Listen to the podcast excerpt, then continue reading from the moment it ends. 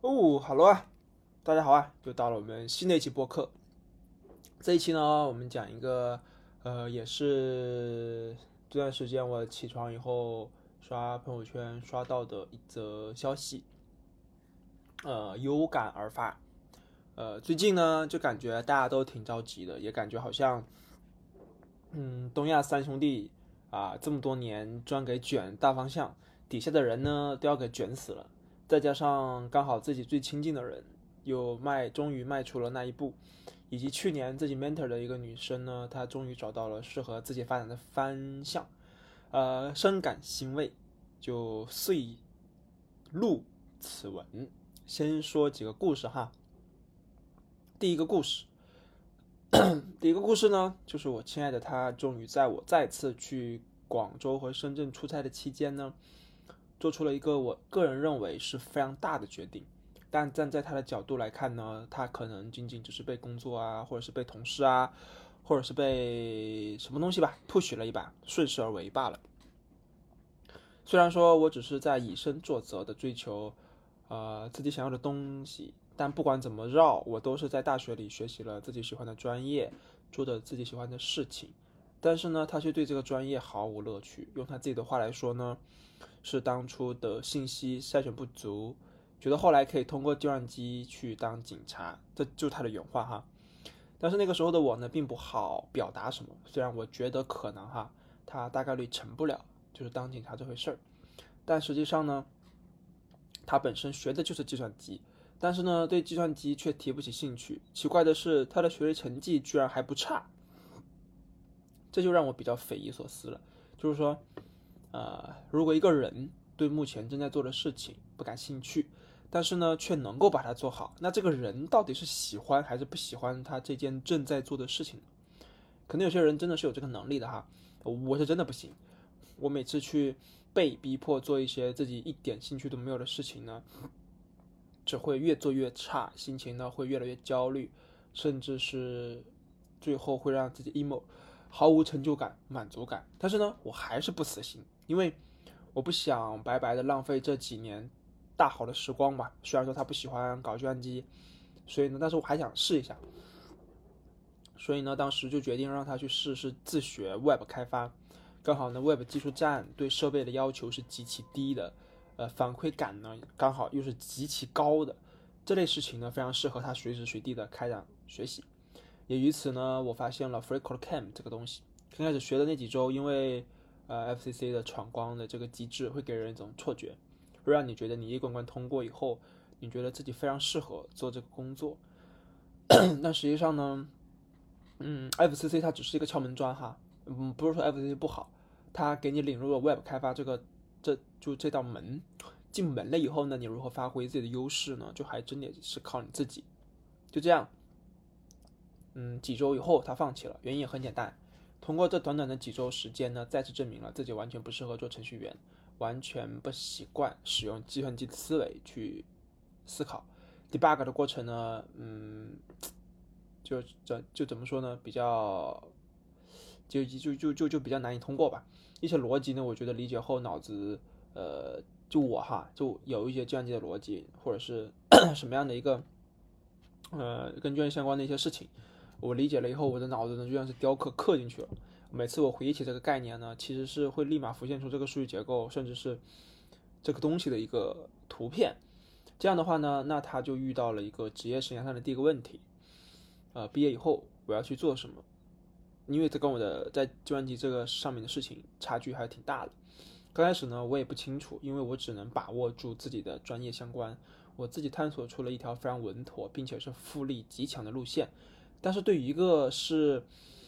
呃，计算机专业却又不喜欢计算机工作内容的来的人来说，我真的不知道怎么为好。那事情的转机呢，呃，就发生在了他发现自己还是很喜欢画画，并且呢，当时在一些学生组织里面承担了大量的海报制作工作。我开始引导他，那反正现在工作这么容易找，不如我们去试试做一些设计师相关的工作。那一拍即合，他开始往。呃，设计师的方向去努力，但说到设计相关的基础专业知识，甚至是设计的理论，他也仅仅只是有些懵懂的概念。所以后来呢，还真的找到了一家 Web 平面设计的实习。有的时候我还是非常的惊讶的，而且呢，眼看着他一天的状态变得越来越好，自洽的程度呢，远超当初的自己。嗯，甚至他毕业的时候还加入当时的教培领域的几大独角兽之一。就这么呢，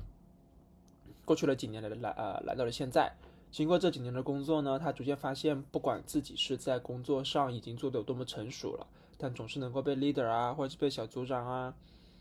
一针见血的去指出缺点。刚开始呢，我以为是正常的，就跟我们去看同事的代码一样，你不管对方写的多好，你总是可以找到一些问题。但时间久了，他换了几家公司以后，发现居然还是同样的被 leader 啊，被小组长啊说了一模一样的问题。开始呢，我觉得是不是我们真的有必要去加强一下设计的基础概念学习？但这个事情呢，我也只是藏在心里，因为虽然是亲爱的他，但实际上还得是自己来 push 自己。最近呢，他终于迈出了人生的呃第一大步，嗯，我非常的开心看到他能够迈出这一大步。呃，当事人让我未成既定事实之前呢，不能透露任何消息，我们就静待佳音吧。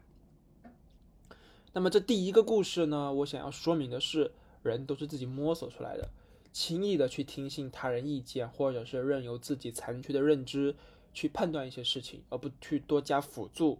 信息去了解，这里我可能是会绕一大圈，以后才认识到，当初自己只要在做那个选择的时候选 A 而不选 B 就好了。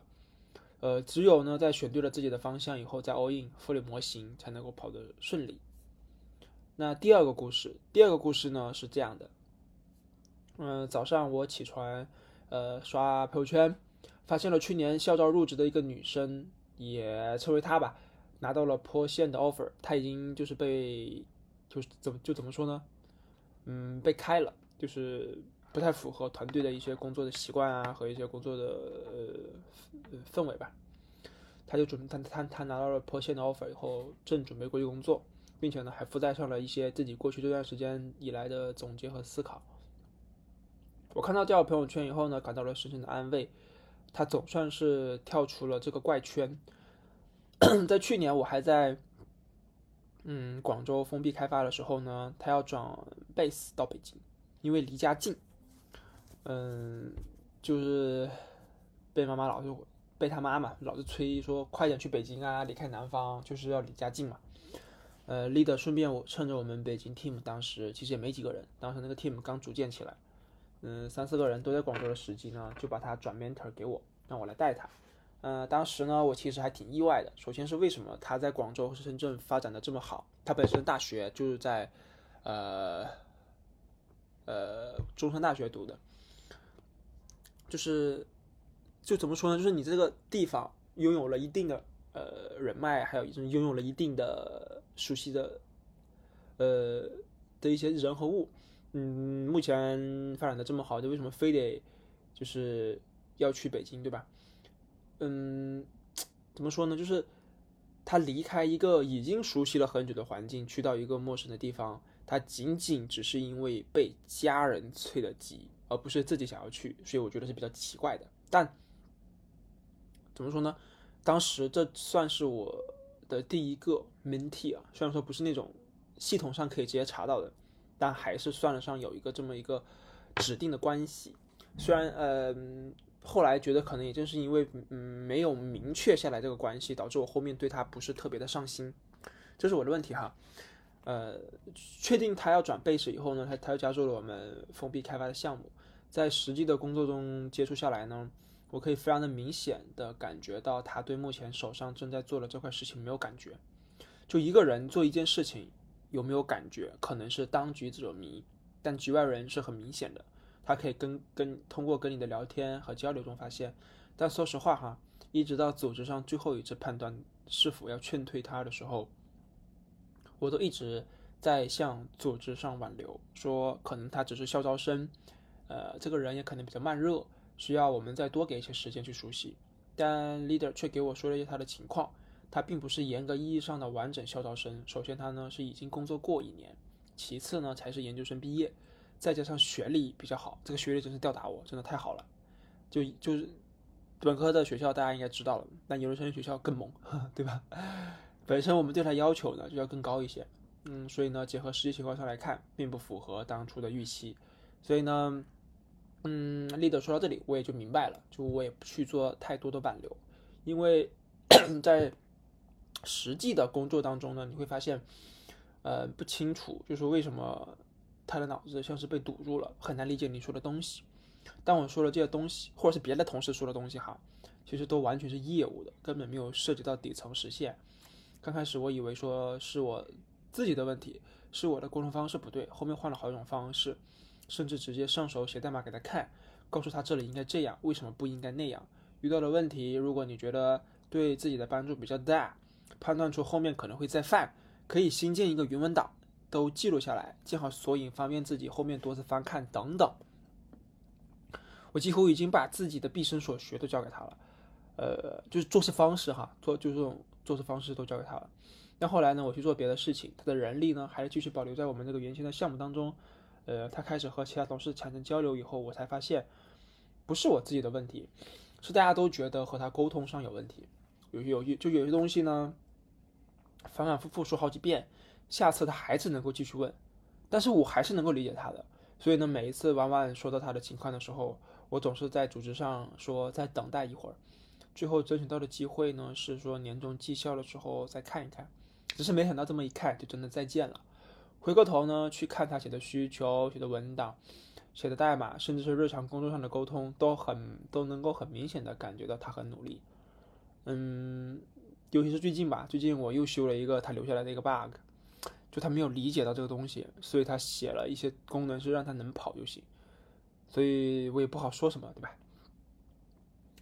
嗯，甚至是我们 team 团建的时候，他都因为工作上的事情没有处理完要加班而拒绝去参与团建了。啊，虽然说我当时确实是看到了这些情况，嗯，但我怎么说呢？我也能够，嗯，但我真的没有冒出他不适合这个岗位的想法。如果说他真的不适合，那我们要如何证明他的计算机学历背景如此强，却应付不来工作呢？对吧？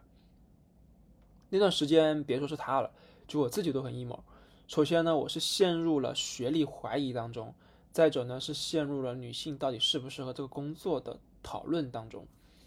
呃，他的工位当时就在我的旁边，我每天能够感受到他的情绪，几乎每天下班最晚的人也是他。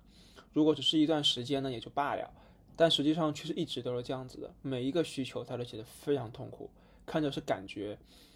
很难理解到具体要做的东西。嗯，这里并不是说去搞一些什么性别对立啊什么之类的。后来啊，后来我又在正式在系统上有挂职的一个 mentee，也是一个女生，哎，人家的状态就发展的比较好，呃，能够理解到的东西也很多，嗯，也知道你在说什么，所以。嗯，我的第二个问题就是女性到底适不适合这工作，这个讨论就废弃掉了，得出结论就还是个例。至于说学历怀疑这个事情，我到目前还是怀疑的，就是说学历高是否能够证明他真的适合某一个行业，这个我目前来说还是怀疑的。所以呢，我今天早上看到他的朋友圈，呃，现如今发展的如此的好，首先是感到安慰。虽然说我只是一个半路出家的 mentor，但那段时间的讨论还是比较令人怀念的。就如何，就是你如何把一个问题换多种沟通方式，不发火，不有任何情绪的去表达出来。其次呢，是他开始看开了，从他的只言片语中可以看出，他已经开始走上了自我反省的道路。从自己离开后去了拼多多，工作时长很长，呃，早十一晚十一，每周六天。但就算是这样，他还是能够明确了自己的内心所向，知道什么东西是适合自己的，知道去追求更好的。知道如何把握自己的未来，而不是像之前那般要转贝斯离开南方去北京，是因为家里人离家，让他离家更近一些。所以呢，这第二个故事就想跟大家说，其实绝大部分情况下，大家认为你的不好，认为你有问题，此时呢就要引起自己的注意了，需要仔细分析，到底是自己真的不好，还是仅仅只是选错了方向。每个人的经历都不同，有些人适合做这些事情，有些人就是不适合。但如何找到自己真正适合的事情，才是需要一生都是去求索的啊。